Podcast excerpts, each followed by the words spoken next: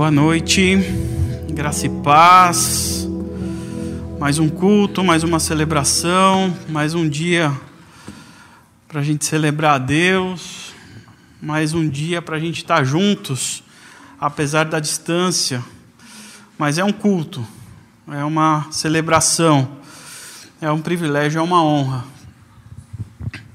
E hoje eu queria dividir com vocês o texto em Atos 3. Atos capítulo 3, eu quero ir a partir do verso 1.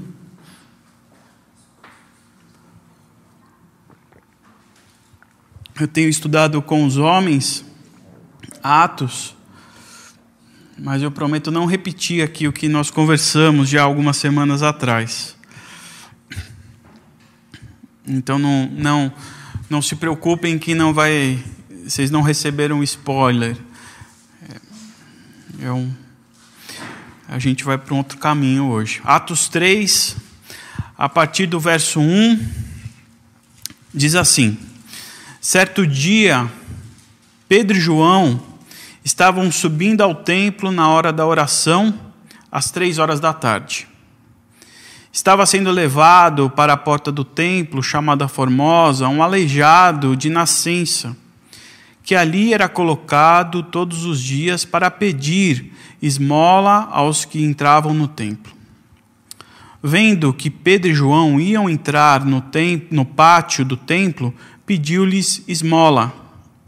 Pedro e João olharam bem para ele, e então Pedro disse: Olhe para nós. O homem olhou para eles com atenção, esperando receber alguma coisa. Disse Pedro: Não tenho prata nem ouro, mas o que eu tenho, isto lhe dou. Em nome de Jesus Cristo Nazareno, ande. Segurando-o pela mão direita, ajudando a levantar-se, e imediatamente os pés e os tornozelos do homem ficaram firmes e de um salto pôs-se em pé e começou a andar. Depois entrou com eles no pátio do templo, andando, saltando e louvando a Deus. Quando todo o povo viu andando e louvando a Deus, reconheceu que ele, era, que ele era o mesmo homem que costumava mendigar, sentado à porta do templo chamada Formosa. Todos ficaram perplexos e muitos admirados com o que tinha acontecido. Vamos orar? Deus Pai, nós queremos te engrandecer nessa noite, nós queremos te prestar culto, nós queremos te render graças, Pai. Por isso eu te peço que o Senhor venha trabalhar, trabalhar na nossa mente, trabalhar nos nossos corações, para que a Sua palavra seja ministrado através do Santo Espírito e para que a gente possa crescer, para que a gente possa a, nos alimentar da Sua palavra, para que nós possamos juntos edificar o corpo, para que juntos nós possamos fazer parte do reino de uma forma mais ativa, sermos agentes do reino em meio ao caos. E eu te peço isso em nome de Jesus. Amém. Como é boa a nossa casa. Talvez nesse momento de pandemia, que a gente está isolado ainda em nossas casas, o que a gente mais quer é sair de casa. Mas como é bom a nossa casa. Como é bom a gente estar em casa. Por mais que nós saiamos, por mais que nós tenhamos oportunidade de desfrutar ir conhecer outros lugares em uma viagem, por exemplo, talvez para muitos o melhor da viagem é quando a gente retorna para nossa casa. Talvez porque lá é que nós nos conectamos a tudo. Talvez porque nas nossas casas nós encontramos a nossa identidade, porque lá nós somos quem realmente somos. Nós encontramos a nossa identidade, a nossa liberdade, conseguimos ser nós mesmos nas nossas casas. Uma espécie de altar, uma espécie de ninho Como diz o salmista lá no Salmo 84, que a andorinha encontrou casa, encontrou ninho para si. E eu acho que é isso, nesse espírito, que os apóstolos estavam vivendo quando eles participaram desse episódio em Atos 3. Vivendo esse sentimento de identidade, de liberdade, encontrando um ninho para si, vivendo e desfrutando da liberdade que só uma casa oferece, que eles conseguiram comprovar isso através do poder do Espírito Santo. Um teólogo, é, o nome dele é Meyer Pierman, ele diz que Atos pode ser sintetizado por apenas três palavras: ascensão, descida e expansão. Ele explica: a ascensão de Cristo é seguida pela descida do Espírito, que por sua vez é seguida pela expansão do Evangelho. Ele sintetizou muito bem o espírito de Atos, porque os apóstolos, nesse texto que nós lemos, ainda estavam vivendo sobre o forte impacto da morte, da ressurreição e da ascensão de Cristo. Era muito presente ainda esse sentimento de tudo que eles vivenciaram com Jesus. E se não bastasse isso, no capítulo 2 de Atos, eles recebem o Espírito Santo em Pentecostes. Para a gente usar uma palavra da moda, os apóstolos eles estavam empoderados, confiantes, cheios de fé, cheios do Espírito Santo. E Lucas, no finalzinho do capítulo 2, ele sintetiza, ele faz um resumo desse espírito da qual, da, da, do qual eles estavam vivendo, que a partir do 42 eu vou ler para vocês. Eles se dedicavam ao ensino dos apóstolos e à comunhão, ao partir do pão e às orações. Todos estavam cheios de temor e muitas maravilhas e sinais eram feitos pelos apóstolos. Eles se dedicavam ao ensino, à comunhão, ao partir do pão e à oração. Era sobre esses quatro pilares que a igreja nascia, sobre quatro pilares que a igreja cresce. Essa é uma lição para nós que nós devemos aprender que é sobre esses quatro pilares que a igreja deve se manter: o ensino, a comunhão, o partir do pão e as orações. E quando Lucas entra no capítulo 3, ele quer nos mostrar um exemplo desse espírito, desses quatro pilares. Ele quer mostrar os apóstolos em ação. Então ele nos conta a história de que Pedro e João estavam indo ao templo orar orar, um dos pilares desse resumo, onde eles tinham uma vida comprometida com a oração. Apesar deles se converterem ao cristianismo, ir ao templo continuava uma prática entre os apóstolos. Pedro e João não jogaram fora a tradição de orar três vezes por dia, porque orar é uma coisa da qual nós devemos fazer mesmo ele se dedicando a uma nova fé, a uma nova prática, ele sabia o quanto era importante a disciplina da oração. Assim, às três horas, eles estavam indo ao templo.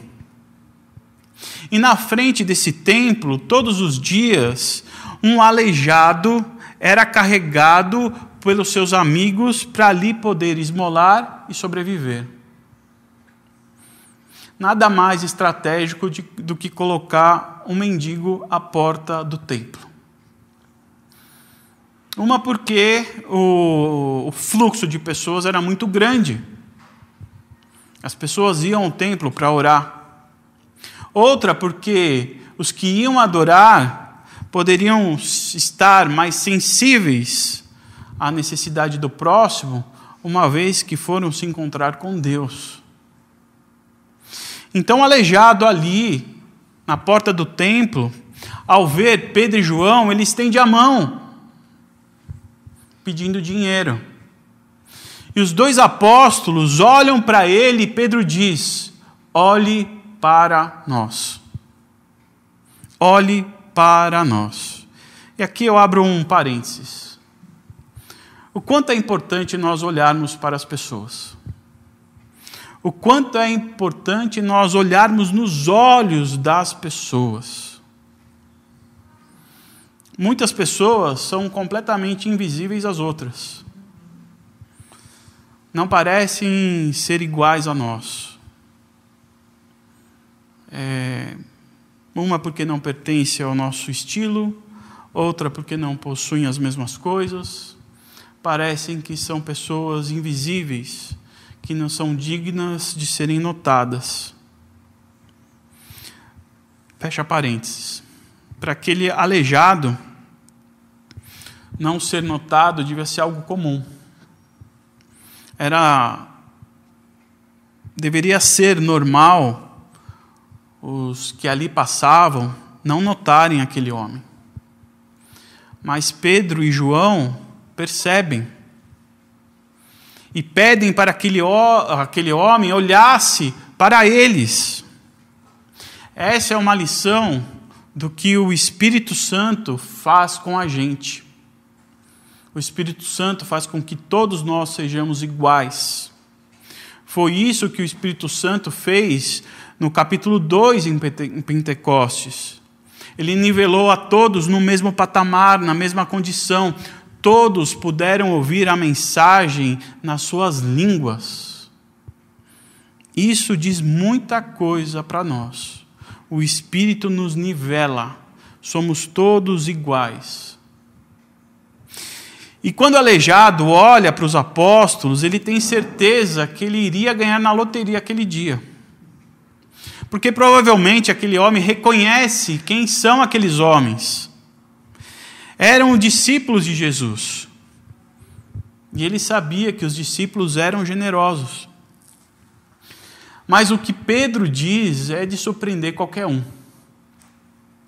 E no versículo 6 ele diz: Eu não tenho prata, eu não tenho ouro, mas o que eu tenho, isto eu lhe dou em nome de Jesus, levanta e anda. Essa frase é maravilhosa. Porque Pedro, ele está cheio do poder do Espírito Santo. E ele usa o nome mais poderoso do mundo para fazer o primeiro milagre apostólico. Poder esse que não estava em Pedro, mas no nome santo de Jesus. Eu não tenho prata, eu não tenho ouro, mas o poder glorioso de Jesus, esse eu tenho. Levanta e anda. E Pedro, pegando pela mão de uma só vez, põe esse homem em pé. E esse homem fica em pé. O aleijado que esperava ganhar dinheiro, ele ganha pernas. E em pé ele começou a andar.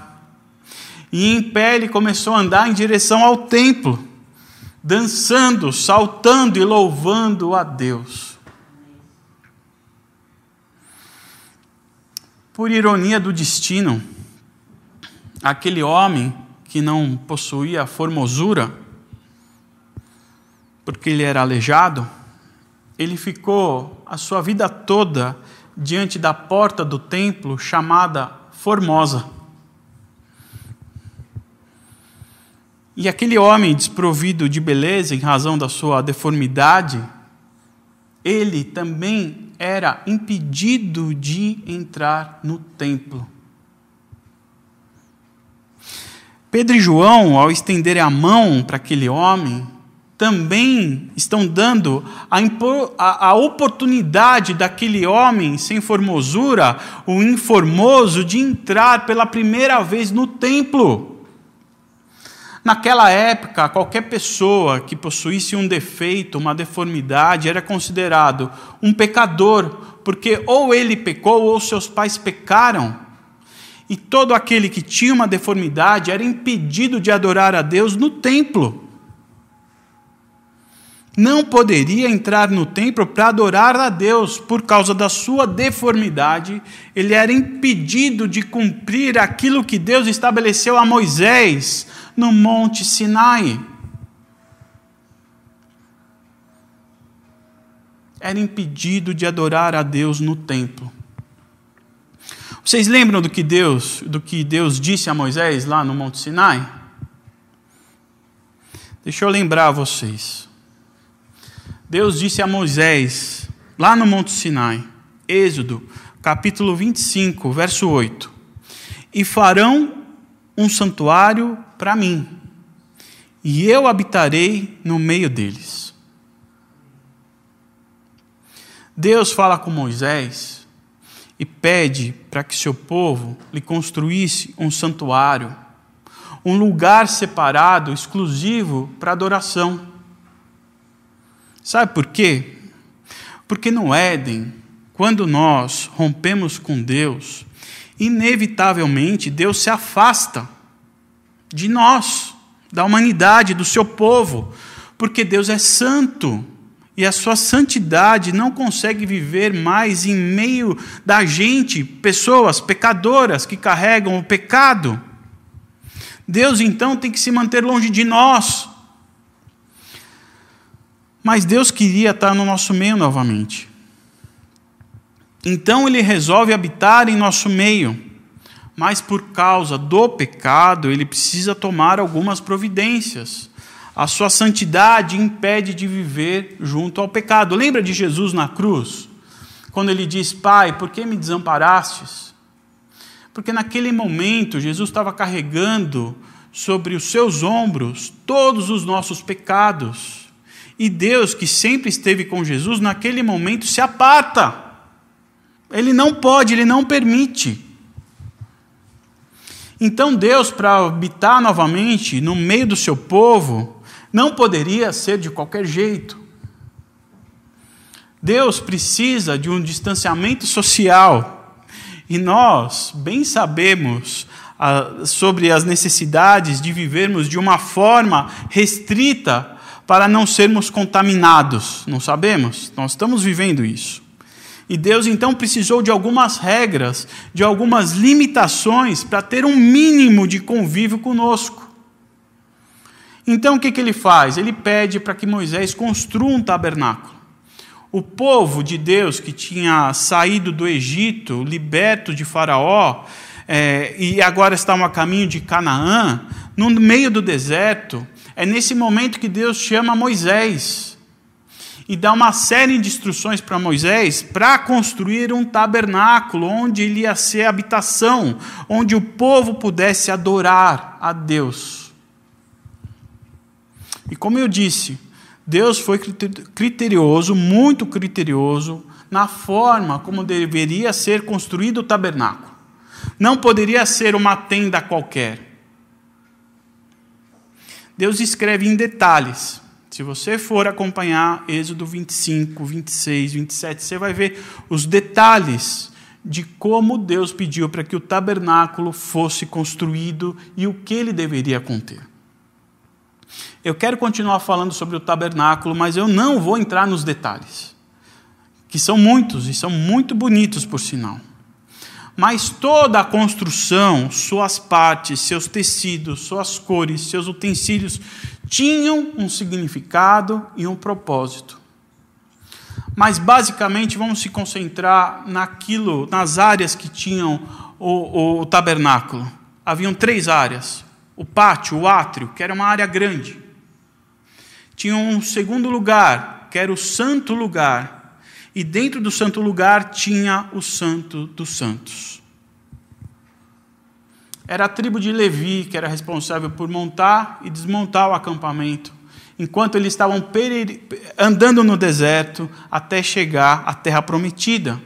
E era o sumo sacerdote que entrava uma vez por ano no Santo dos Santos para oferecer sacrifício pelos pecados do povo lembrando que tudo isso era necessário para que Deus pudesse estar em meio do seu povo e o seu povo pudesse adorar a Deus.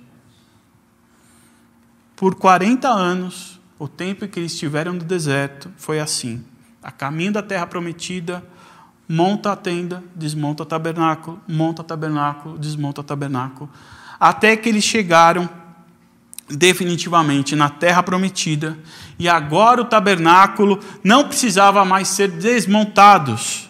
Eles fixaram residência. E ali ficaram por um bom tempo.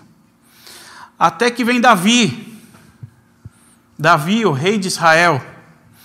E o rei Davi faz um pedido a Deus. 1 Crônicas 17, versículo 1. O rei Davi já morava em seu palácio quando certo dia disse ao profeta Natã: Aqui estou eu, morando num palácio de cedro, enquanto a arca da aliança do Senhor permanece numa simples tenda. Deus responde a Davi: Vá dizer ao meu servo Davi que assim diz o Senhor: Não será você que vai construir uma casa para eu morar não tenho morado em nenhuma casa desde o dia em que, Israel, que tirei Israel do Egito, mas fui para uma tenda para outra, de um tabernáculo para outro. Davi quis construir um templo muito bonito e grandioso para Deus. Deus concordou com essa construção, mas impediu de Davi construir esse templo. Quem constrói é seu filho Salomão que se torna o famoso Templo de Salomão. Não esse do Braz, é claro, mas é o que lá em Israel. Assim, o tabernáculo, feito por tenda, é substituído por um templo suntuoso, feito de pedra, muito bonito, que chamava atenção pelas suas riquezas, pelo seu detalhe, digno de uma obra de arte. Porém, porém, os babilônicos invadem Israel tomam Israel e destroem esse templo. Destroem esse templo. Até que Israel sai do cativeiro dos babilônios e o rei Zorobabel reconstrói o templo. Um templo mais simples do que o Salomão, mas reconstrói o templo. Mas Israel é dominada por Roma. E agora, sob o comando de Herodes, e Herodes, aproveitando que queria fazer ser mais popular entre os judeus, resolve então ampliar esse templo. Então ele reconstrói esse templo de Zorobabel e amplia o templo, reforma o templo, que é chamado de Templo de Herodes. Esse templo de Herodes é o templo da época de Jesus esse templo de Herodes, eu dei toda essa volta para que vocês entendam toda a questão do templo, para dizer que o que Jesus, o que, perdão, o templo ampliado, o templo ampliado com as mesmas características daquilo que Deus pediu a Moisés construísse lá no deserto, é esse templo onde o aleijado está na porta, com as mesmas características. No átrio, havia um altar de sacrifício no bronze. Falei que tinham três partes: o átrio, o santo lugar e o santo dos santos. No átrio havia um altar de sacrifício de bronze, onde ali se sacrificavam os animais. Em seguida, junto de, de, desse altar de sacrifício, havia uma pia de água que os sacerdotes se lavavam. No santo lugar havia um menorá, uma espécie de castiçal para iluminar, juntamente com a mesa dos pães asmos e o altar do incenso.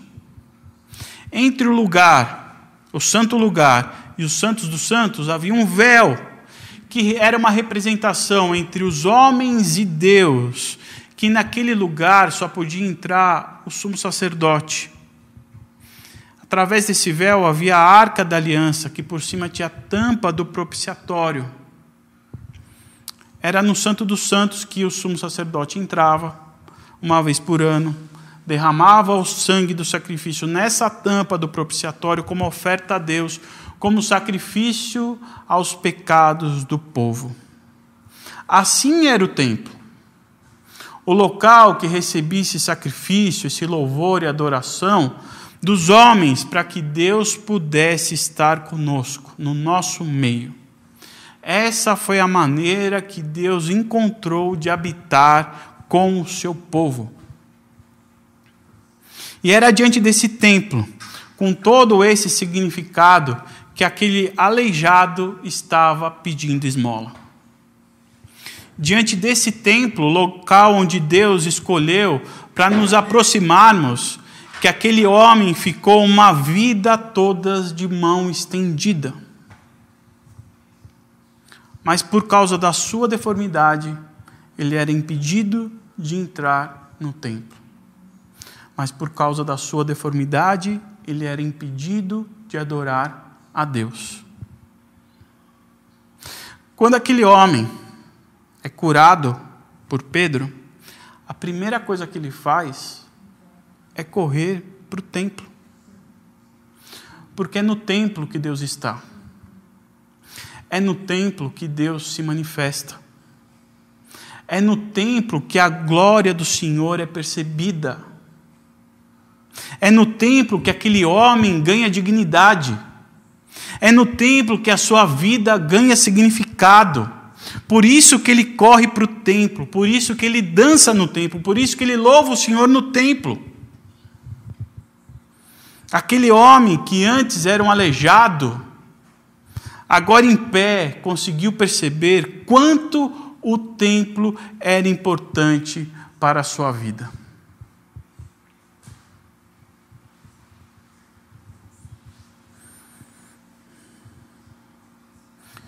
Jesus sabia também o quanto o templo era importante. Certa vez, Jesus entrou no templo e viu que estavam fazendo da casa do seu pai um comércio. Viu que o propósito do templo havia se perdido. Ele expulsou todos de lá com muita veemência. Com muita veemência. Jesus derrubou as mesas. Jesus estralou o chicote e expulsou todos que estavam lá. Todos. Com essa atitude, Jesus ele demonstra o zelo. Jesus ele demonstra o cuidado que ele tinha com a casa de Deus. Jesus demonstra o zelo e o cuidado com o templo. Com o templo. Olha o que Jesus disse. Tirem essas coisas daqui. Parem de fazer da casa do meu pai um mercado.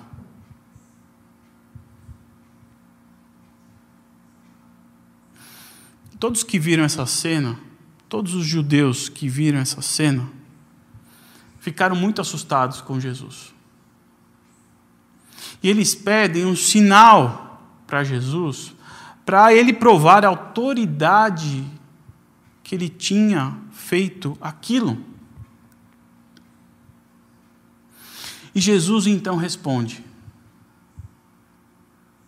com uma frase que parece que não tem conexão alguma, mas ele responde: Destruam esse templo, e eu levantarei em três dias.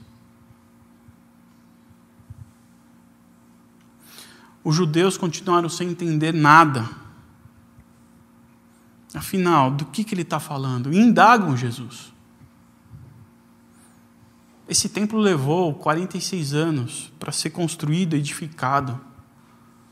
O Senhor vai levantar em três dias? Sabe que João afirma? João afirma que o templo sobre o qual Jesus estava falando era o seu corpo. O templo do qual ele falava era o seu corpo. O templo do qual Jesus falava era o seu corpo. Porque o templo, o templo verdadeiro é Jesus Cristo.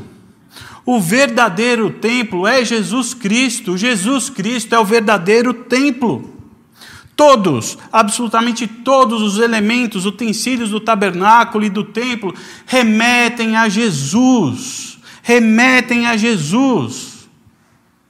No altar do sacrifício, o sacrifício que é feito ali é a cruz de Jesus, onde o Cordeiro Santo de Deus foi sacrificado.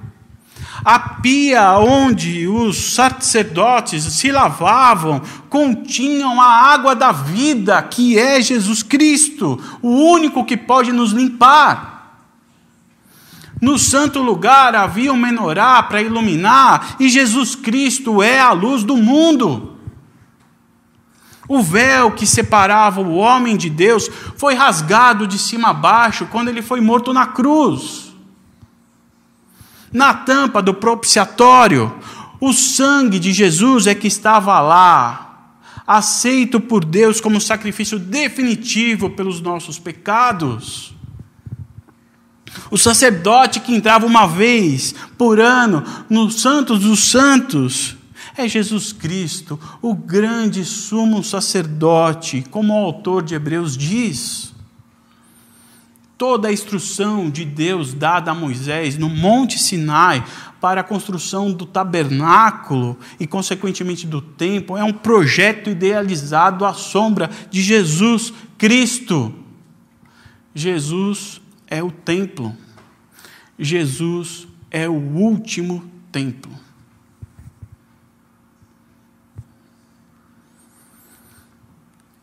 Quando aquele homem o aleijado é curado, ele é curado em nome de Jesus. E é em nome de Jesus, o último templo, ele não só ganha novas pernas, ele ganha uma nova vida. Porque o sacrifício de Jesus foi aceito pelo aleijado. O véu foi rasgado pelo aleijado. Por isso, o aleijado finalmente pode se encontrar com Deus no Santo dos Santos. Foi através do templo, Jesus, que ele ganhou um Pai. E sabe o que mais? Sabe o que mais? Há uma nova aliança acontecendo aqui. Há uma nova aliança aqui. E a partir dessa nova aliança entre o aleijado e Jesus, agora o aleijado também se torna templo. Templo. Cumprindo aquilo que Jesus prometeu que iria fazer. João 14, 23. Respondeu Jesus: Se alguém me ama, guardará a minha palavra o meu Pai o amará, nós viremos a Ele e faremos morada nele. Nele. Deus passa a habitar no aleijado, onde Deus passa a habitar em nós. O que Pedro e João fizeram àquele homem não foi dar a, a, apenas uma perna, uma nova perna, mas também fez com que aquele homem se tornasse morada do Deus vivo. E é por esse motivo que esse homem sai dançando, louvando, cantando e adorando a Deus. É por esse motivo. É por esse motivo. Muitas vezes nós somos como esse aleijado que vivemos estendidos, vivemos com as mãos estendidas o tempo todo diante do templo. Diante do templo, Jesus, mendigamos. Diante do templo, Jesus, mendigamos, mendigamos atenção. Diante do templo, Jesus, nós mendigamos amor. Diante do templo Jesus, mendigamos reconhecimento, aprovação, aceitação. Fazemos isso porque nós somos limitados, como o aleijado. Fazemos isso porque achamos que a limitação nos impede de entrar no templo. que não somos dignos, que somos pecadores. E por causa dessa, dessa limitação, mendigamos por aquilo que achamos que pode ser importante para nós. Por isso nós mendigamos atenção, amor, reconhecimento, aceitação, aprovação. Não percebemos que antes de mendigar por essas coisas, Jesus já nos deu.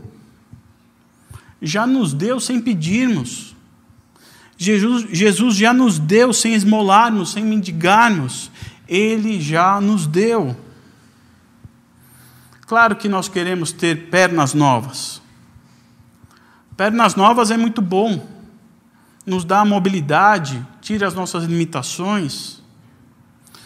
Mas só aquilo que Jesus nos dá,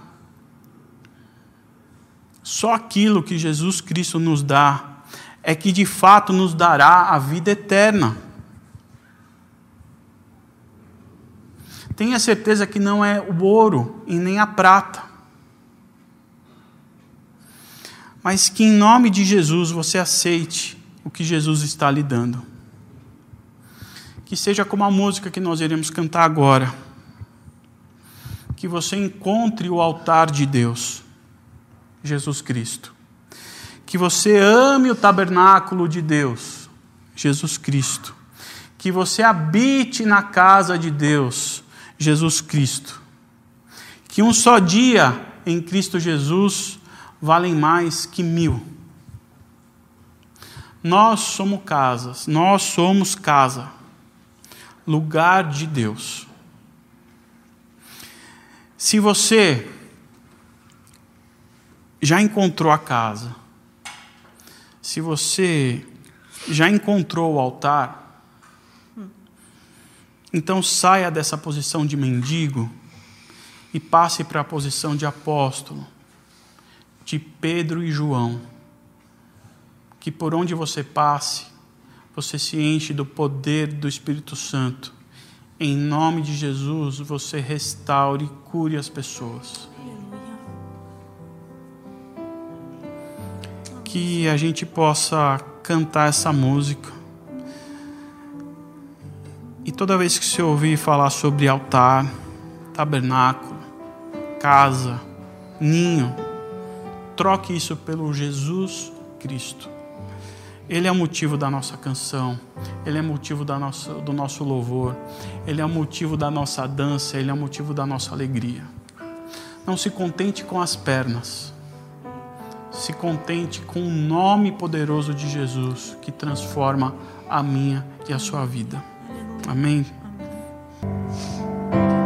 Senhor, o salmista fala que Abençoados são aqueles em que o Senhor habita e que a vida deles é como uma estrada onde tu transitas.